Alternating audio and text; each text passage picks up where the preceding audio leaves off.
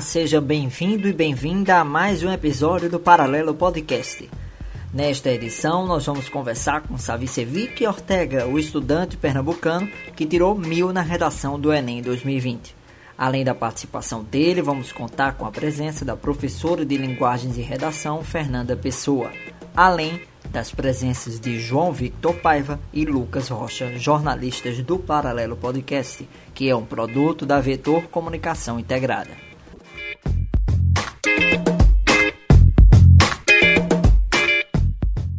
Este episódio tem o um oferecimento de Operação logística compartilhada ou exclusiva, outsourcing total ou parcial. A FTLog tem a solução sob medida para o seu negócio. Nossa empresa oferece serviços logísticos, consultoria e projetos para sua empresa garantir padrões de excelência no atendimento do seu negócio. Desenvolvemos e operamos a sua operação logística, e-commerce, marketplace, fulfillment, distribuição e serviços.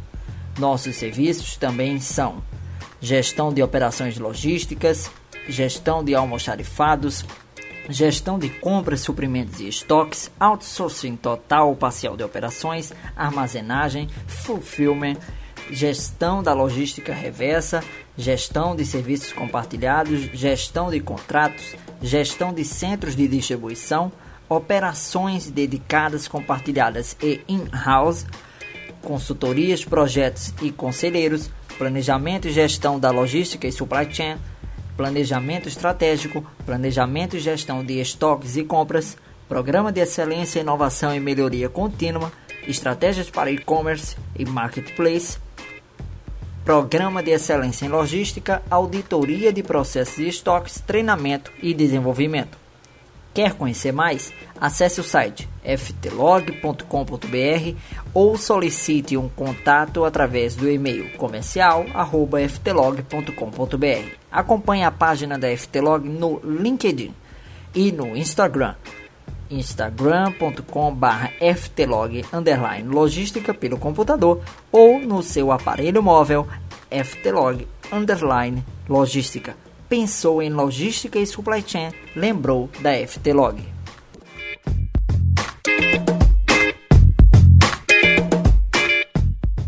Muito bem, estamos com Savicevic Ortega, estudante de Pernambuco que tirou a nota mil na redação do Enem 2020. Ele que fez a edição digital com o tema da redação sendo o desafio de reduzir as desigualdades entre as regiões do Brasil. Savicevic, agradecendo sua atenção aqui conosco, queria inicialmente lhe parabenizar pela nota e lhe perguntar qual foi a sensação que você teve quando viu essa nota mil que tantas pessoas almejam ali na sua tela dos resultados do Enem. Agradecendo a você pela atenção. Primeiramente, eu gostaria de agradecer pelo convite e desde já agradeço também pelos parabéns, pela nota. Confesso que a minha reação ela ainda está sendo processada porque até agora eu tô em choque e sem acreditar que eu teria essa nota. Mas aos poucos a ficha vai caindo, toda hora eu fico voltando na nota para ver se foi mil mesmo, se não tem algum erro, mas tô vendo que é mil mesmo. Que ótimo, né, Savicevic? Eu queria saber de você o seguinte: é, você fez o Enem pela primeira vez? Qual é o curso que você está almejando? É, quantos anos você tem? E aí o que é que você almeja na questão do SISU que vem aí? Qual curso você quer? Eu tenho 20 anos e não é a primeira vez que eu faço o Enem. É, eu já sou universitário, eu sou, eu faço direito na Universidade Católica de Pernambuco, estou no quinto período e já faço o Enem há algum tempo fiz no primeiro ano, no segundo ano do ensino médio como treineiro e no terceiro ano, em 2018, eu fiz como terceiro anista mesmo e consegui passar em direito, mas minha primeira opção era medicina. Mas fui entrei em direito, minha nota não deu para medicina, eu fui para direito, fazer direito. Estou fazendo direito até hoje. E quando foi ano passado, eu decidi voltar a estudar para vestibular para tentar o meu sonho, que é medicina. Uhum. Entendi. Então você vai tentar, no caso, medicina no SISU. Ô Savin Sevic, eu queria saber de você o seguinte, você fez o Enem digital, né? que, que é um, um, formato que não é o predominante. Predominante é, sem sombra de dúvidas, ainda o formato presencial da prova impressa. Por que você optou pela prova digital, que foi, começou nesta edição e foi facultativa para quem quis, não é ainda obrigatório? O INEP tem uma, um objetivo de tornar a prova totalmente digital ainda em cinco anos, até 2025. Mas ainda está bem distante isso. Mas você já optou por fazê-la. Por que essa, essa opção sua? Isso, eu fiz o Enem Digital, que como você falou, é um projeto piloto, foi uma novidade aí. Mas eu fiz por, por arriscar mesmo, eu decidi arriscar. Como era um projeto novo, e também porque quando eu li no edital, falava que não ia precisar marcar gabarito. E eu me é, confundo muito marcando gabarito e é uma perda de tempo. Então, decidi fazer o digital quando eu vi que não ia precisar passar as respostas pro, pro gabarito oficial e a resposta já ia ficar salva no computador. Fui pelo digital mesmo. Uhum. Savicevic, entrando aqui na questão do, do tema, né? Lembrando que tivemos o Enem impresso, que o tema foi os estigmas associados às doenças mentais na sociedade brasileira. Tivemos a reaplicação do exame, cujo tema foi é, a falta de empatia nas relações sociais no Brasil. Esse, essa mesma prova também foi para aqueles que são privados de liberdade. E para quem teve a reaplicação, para quem teve problema de logística na prova impressa ou na digital anterior. E você fez a digital, que o tema foi, como a gente comentou aqui, o desafio de reduzir as desigualdades entre as regiões do Brasil. Você lembra o que você colocou na redação? O que, é que você achou também do tema na hora que você viu? Qual é a avaliação que você faz? É, tanto do que você lembra do que você fez, como do tema em si. O que, é que você achou? Quando eu peguei o tema que eu vi que era os desafios de amenizar as desigualdades regionais que existem no Brasil, eu fiquei surpreso, mas eu não me desestabilizei, porque eu sabia que eu tinha é, repertório para colocar. Só era o primeiro passo que eu precisava dar, que era começar na introdução, que foi a parte mais difícil para mim. Mas não fiquei desestabilizado, por quê? Porque eu tinha treinado vários eixos temáticos e dentre esses eixos temáticos, eu tinha feito redações é, com temas parecidos, que envolviam as regiões do Brasil, que envolvia desigualdades, mesmo não sendo desigualdade regional, mas envolvia desigualdade. Então eu, tinha repertório para colocar. E falando é, especificamente dos repertórios que eu utilizei na minha redação, na introdução eu usei a segunda fase do modernismo, que onde os autores eles denunciavam os problemas sociais das regiões do Brasil. Então relacionei essa denúncia de 1930 com o que acontece hoje atualmente no Brasil e fiz um, um contraponto. Nos desenvolvimentos, eu usei como repertórios Milton Santos, que é um geógrafo brasileiro, que fala dessas disparidades que existem entre as regiões, mais especificamente entre a região sudeste e a região nordeste, a, a desigualdade bem discrepante que existe. E usei também uma tela de Cândido Portinari, Os Retirantes, para exemplificar o, o que eu queria falar sobre o Nordeste, especificamente a questão da seca, a questão da migração. Usei dados estatísticos também. E no segundo desenvolvimento eu usei Sérgio Buarque de Holanda, com o livro dele Raízes do Brasil, para falar que essas desigualdades elas se perpetuam de muito tempo para cá. Não é uma coisa que surgiu agora, que, que veio à tona agora, mas uma, uma raiz especificamente do Brasil. E na conclusão, nenhum repertório, mas usei os agentes que eu havia estudado, que foi o Ministério do Desenvolvimento Regional, para criar um planejamento para redirecionar os investimentos de acordo com, com a proporcionalidade de cada região. Como assim? Porque eu lembro que no texto de apoio falava que a região sudeste era muito, é, recebia muito mais investimento do que a região norte e nordeste juntas. Então daí o, os investimentos eles não são dados de uma forma igualitária. Então eu criei uma solução, uma intervenção onde esse Ministério do Desenvolvimento Regional redistribuísse de forma igualitária e proporcional para as regiões os investimentos, de forma que nenhuma região se sobressaísse em relação à outra, porque só assim o Brasil ele poderia chegar a um estágio de nação como um todo. E no final eu voltei para a introdução relacionando com a geração de 1930 para dizer que é, essa geração que denunciou essas problemáticas não tenha que voltar à tona. Foi isso minha redação. Uhum. Excelente, excelente isso aí, sem sombra de dúvidas. Agora, como era que era, entrando aqui na questão dos estudos, sua rotina, você fazia só curso de vestibular, você estudava por conta própria, fazia curso de todas as matérias, é, qual curso você fazia? Queria saber também a tua rotina, era só estudo, tinha um momento para lazer, tinha um momento também para se dedicar à faculdade, como é que era, tanto a rotina como os estudos de forma geral e em redação?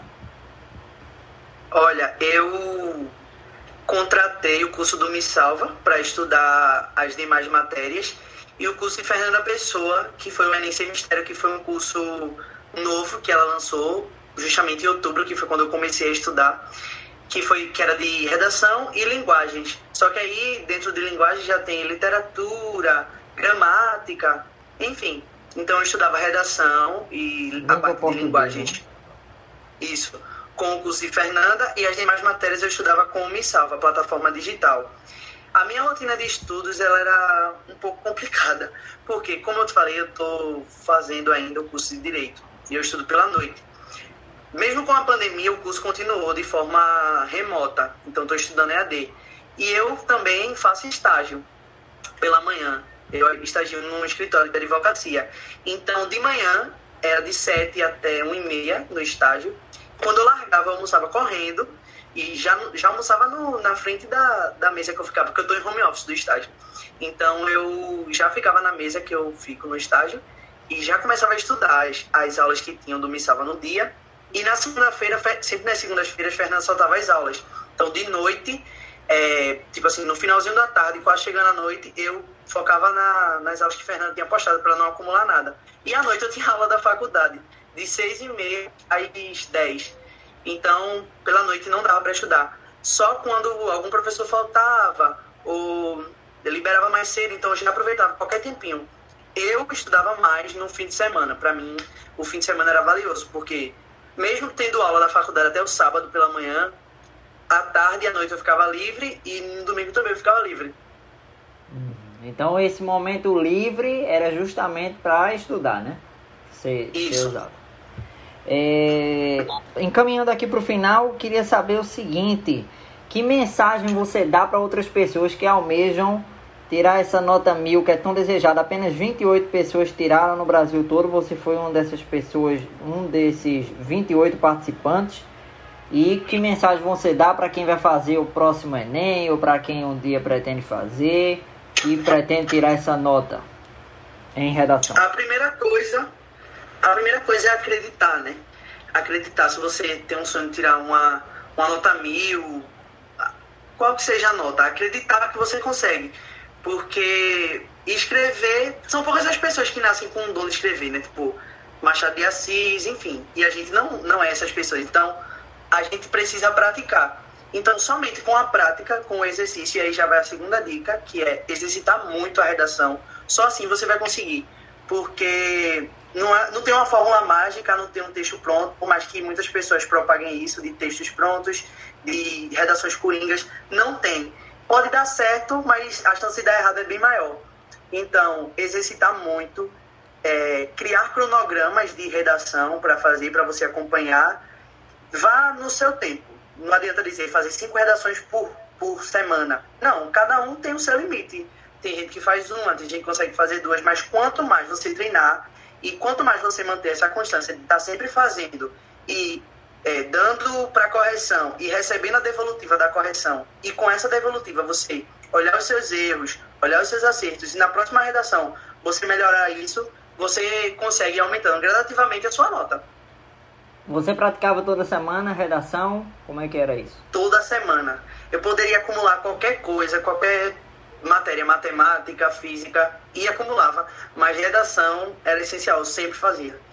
E quando, quando errava alguma coisa, naturalmente você não acertou tudo durante o período que está no curso, até porque enquanto está praticando, antes da prova é a hora de errar, né? Como se diz, você sempre procurava corrigir e ver o que é que tinha ali para ajustar, né? Isso, eu até gostava das correções que o pessoal de Fernanda fazia, que vinha detalhado, vinha o, o áudio do corretor dizendo todos os pontos que você precisava melhorar. E eu gostava porque quando eu errava, aquilo nunca mais saía. Quando eu ia para o próximo texto, fazer o próximo texto, é, por mais que tivesse passado alguns dias da correção, eu lembrava quando eu ia usar, a, por exemplo, a mesma palavra, que em uma redação eu errei a acentuação. Quando eu ia usar essa mesma palavra, eu já lembrava que a acentuação era naquele lugar, ou que não levava acentuação, tá entendendo? Então, a correção, ela é muito importante, muito importante. E eu até gostava de não tirar notas tão altas, porque isso, é, de certa forma, iria me deixar acomodado. Por exemplo, se eu tirasse algum mil na, em algumas das redações que eu fiz para Fernanda, para alguns dos corretores dele, eu ia ver que a redação estava perfeita. É, mil é a perfeição. Eu não ia querer estar tá sempre melhorando, melhorando, melhorando. Você faz direito no momento em que o Brasil tem tantos questionamentos sobre o direito, sobretudo após a Operação Lava Jato, com questões de que feriam muito a Constituição e quer entrar em medicina logo no momento em que a saúde está é, aí tão falada, que é na questão da pandemia da Covid-19, né? Os profissionais de saúde que estão lutando a cada dia para salvar mais vidas e também no momento em que a ciência é bastante ferida por muitas pessoas, principalmente no Brasil, capitaneado pelo governo brasileiro. Está pronto para esse desafio? Tomara que consiga na medicina, se vier se efetivar no SISU? Estou pronto sim. Na verdade, o curso de Direito, é, muita gente me pergunta se eu vou largar, abrir mão do curso de Direito, já estando no quinto período, porque, porque eu não gostei. Não, não é isso. Eu sou apaixonado pelo curso de Direito, gosto muito. E pretendo me formar algum dia, não sei mas o curso é muito bom para você entender, inclusive para redação. É um curso que ele dá muita base e dá muito repertório para você usar. Constituição, direitos humanos, enfim, muita coisa. Mas infelizmente, o país onde a gente vive, as leis, elas são muitas, mas não são respeitadas, né? A verdade é essa. E a questão da saúde, do curso de medicina, como perguntou, sempre foi o meu sonho. Sempre foi o meu sonho. E por um momento eu tinha deixado ele de lado, mas agora voltei. Espero que consiga nesse. E se não conseguir, é, bola pra frente, vou estudar de novo, já vou fazer o Enem desse ano. E, e tentar tirar mil novamente para ser um bicampeão aí na redação. Pra gente encerrar, tô vendo aí o Iron Man atrás de você, tem uma, é. um, uma, um violão também. E você então gosta muito de rock. Qual é a dica que você dá aqui de lazer para o pessoal que está ouvindo a gente? De lazer, assistam o que vocês gostam. É, não tem isso de, ah, quero passar em tal curso, tenho que estudar tantas horas por dia porque tal pessoa fez isso e passou. Não, não funciona, não é uma fórmula. Cada pessoa ela reage de uma forma diferente aos estímulos. Então não adianta pegar o que funcionou para uma pessoa e fazer para você. Não abdiquem nunca do lazer. O lazer é de suma importância na, na vida de qualquer pessoa e principalmente na vida de um vestibulando, porque as pressões vindas de todos os lados, elas nos cercam e aí a gente fica sem um escape. E eu acho que o lazer ele é esse escape, é o momento de você desopilar, de parar de pensar no vestibular mesmo, tipo, fazer uma coisa que te distraia. Mas até no, no, no lazer a gente pode encontrar uma forma de estudar. A gente não só estuda lendo um livro ou vendo uma videoaula, assistindo um filme de época que fala de história, você está aprendendo. Então eu gostava muito de assistir filmes. Eu, é, quando eu via um, um assunto assim de história, tipo o Descobrimento do Brasil, aí eu assisti aquele filme Caramuru. Então para mim ficou bem ilustrativo. Foi um momento de distrair do foco do vestibular, mas ao mesmo tempo aprender, entendeu? E ouvir um pouquinho de uma música do Iron Man também, né? Certamente. É. Eu queria encerrar dizer, perguntando a quem você dedica essa nota mil na redação. Eu dedico, primeiramente, a Deus, eu agradeço muito a Deus por ter tirado essa nota. E é, alguns professores de redação que me ajudaram. Fernanda Pessoa, a professora Camila Santiago, que foi minha professora da escola, e um professor meu, que hoje ele já é Qual falecido, escola? ele faleceu, Fundação Bradesco. Sim. um professor meu que ele já é falecido, mas ele é meu professor de redação e eu tenho certeza que se ele tivesse aqui ele estaria muito, muito, muito, muito feliz por essa nota. É Luciano. Certo. Você é de, de, de Recife mesmo, capital? Sou não, sou de Jabotão. Jabotão dos Guararapes, na região metropolitana. E o seu nome? Muita gente certamente vai perguntar, Savicevic, qual é a origem dele? É, o Savicevic ele é búlgaro, origem búlgara. O Ortega é argentino. Então você tem o DNA de dois países, do, é... dois países, no caso a Bulgária e a Argentina, não é isso? Isso. Savicevic, agradecendo a você pela participação conosco. Sucesso aí no Sisu que está vindo. Parabéns pela sua trajetória, parabéns pela nota mil. E tomara que muitas pessoas consigam aí nas próximas edições dessas notas. E parabéns também a quem está nos ouvindo e que tirou notas próximas ao mil, às vezes é 980, 960, mas deu certo. Boa sorte para você, parabéns, tudo de bom e até breve. Obrigado. Muito obrigado pelo convite. Muito bem, você acompanhou a entrevista com Savicevic Ortega. Lembrando que você pode acompanhar o Paralelo Podcast no Instagram ou no Twitter pelo arroba Paralelo Podcast. Siga-nos. Este episódio também tem o oferecimento de E-Taxi. Só no E-Taxi você tem desconto de até 30% do valor do taxímetro. E acredite, sem tarifa dinâmica. Vem com E-Taxi. Recife, Paulista, Olinda, Jaboatão dos Guararapes e Cabo de Santo Agostinho, essas cidades da região metropolitana do Recife. Ei Táxi, acompanhe no Facebook, no Instagram, arroba Eitaxi, ou baixe o aplicativo na Apple Store ou no Google Play. Ei Táxi, só no Ei Táxi você tem esse desconto de até 30% no valor do taxímetro imperdível. Nós do Paralelo Podcast recomendamos o EI Taxi.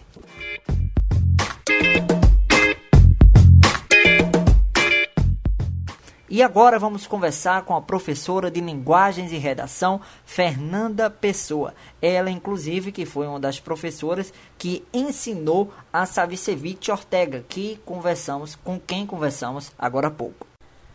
Professor, agradecendo sua participação conosco aqui no Paralelo, queria começar e a, a, é, também aqui conosco João Vitor Paiva e Lucas Rocha. Quero fazer a primeira pergunta, Lucas, João, professor, agradecendo sua participação. Queria saber da senhora qual é a sensação, como a educadora Fernanda Pessoa, tem a sensação de ter um dos seus alunos entre as notas mil na redação do Enem 2020. Apenas 28 participantes em todo o Brasil tiraram a nota máxima na redação. Qual é a sensação da senhora de ter um dos seus alunos entre é, essas notas máximas no texto dissertativo argumentativo? É muito bom poder participar da conquista de todos os alunos, né? E é, essa sensação do mil é, é massa para todo mundo, por mais que haja tantas notas incríveis, centenas de notas, 960, 980, o mil a cada ano ficou mais escasso, então ele é muito representativo para os estudantes e professores. Fico muito feliz em poder ter alunos que consigam o mil. O processo para se chegar a uma boa nota na redação do Enem deve ser feito de que forma? É, quais as estratégias principais dentro e fora da sala de aula para quem quer se dar bem no Enem, na redação? O grande segredo para uma boa nota de redação é, sem dúvida, a dedicação para o processo da escrita, né? Só se escreve bem quando se aprende a pensar. Então, é muito difícil romper com a ideia que tem no mercado de texto engessado, texto pronto, e convencer essa juventude a pensar. É muito difícil, mas é maravilhoso, é encorajador, é transformador. Então, a principal estratégia está em convencê-los a pensar e a organizar as ideias a partir do que eles pensam, tentando sempre encorajá-los a escrever, a colocar no papel. Então, é uma mistura de senso crítico com prática e um acompanhamento muito sério a partir de correções semanais, usando a internet para isso, já que é o que nós temos. De que forma as políticas governamentais podem estimular o aumento do número de redações com nota mil no Brasil? Eu acredito que as políticas governamentais elas podem estimular não só o aumento do número de redações nota mil no Brasil, mas o aumento de alunos que desejam entrar na universidade. Então, é papel fundamental do governo estimular um processo de educação de fato de qualidade, de fato que liberte, que capacite professores, que dê condições para que esses alunos possam sim estudar. Se hoje a realidade exige que seja por meio da internet, que seja de fato por meio da internet, é, sem dúvida, sem dúvida, a educação é sim uma grande ferramenta e o governo precisa entender que políticas públicas são fundamentais. Pois é, professora. Para a gente encerrar, queria saber qual é a sua avaliação sobre o número de 28 alunos que tiraram nota 1000 no Enem 2020. A pandemia pode ter alguma influência sobre esse número? Qual é a sua avaliação sobre essa situação e qual a principal ação que deve ser feita, na sua opinião, para reduzir o número de notas zero na redação. Mais de 87 mil pessoas zeraram é, essa prova de redação. Eu acho, de fato, um absurdo somente 28 alunos tirarem nota mil. Eu acho um absurdo, porque tem muitos alunos com nota 980 e eu acho que terminou sendo um marketing na educação. É um marketing. Você faz um trabalho maravilhoso, o aluno se dedica maravilhosamente bem, tira 980, é como se não fosse uma grande nota, porque não foi o mil. Então eu acho que virou marketing do MEC mesmo, sabe? Virou marketing do INEP, porque eu provo a você que existem alunos com textos espetaculares, muitas vezes na maioria das vezes, digno de mil e vem 980. Então, eu acho que é um grande marketing. Acho que as pessoas terminaram entrando na onda disso. E com relação à diminuição no número de notas zero, eu acredito que se deu pelo tema. Né? O tema foi mais acessível, foi mais fácil, na minha opinião. É isso. Muito bem, ouvimos a professora Fernanda Pessoa agradecendo a João Vitor Paiva e Lucas Rocha. Lembrando que este episódio teve um oferecimento de Eitax e da FTlog. Você pode nos acompanhar pelas redes sociais. Acompanhe o arroba Paralelo Podcast no Instagram ou no Twitter. Agradecendo sua participação e sua audiência em mais uma edição do Paralelo Podcast. Sem mais, até a próxima edição.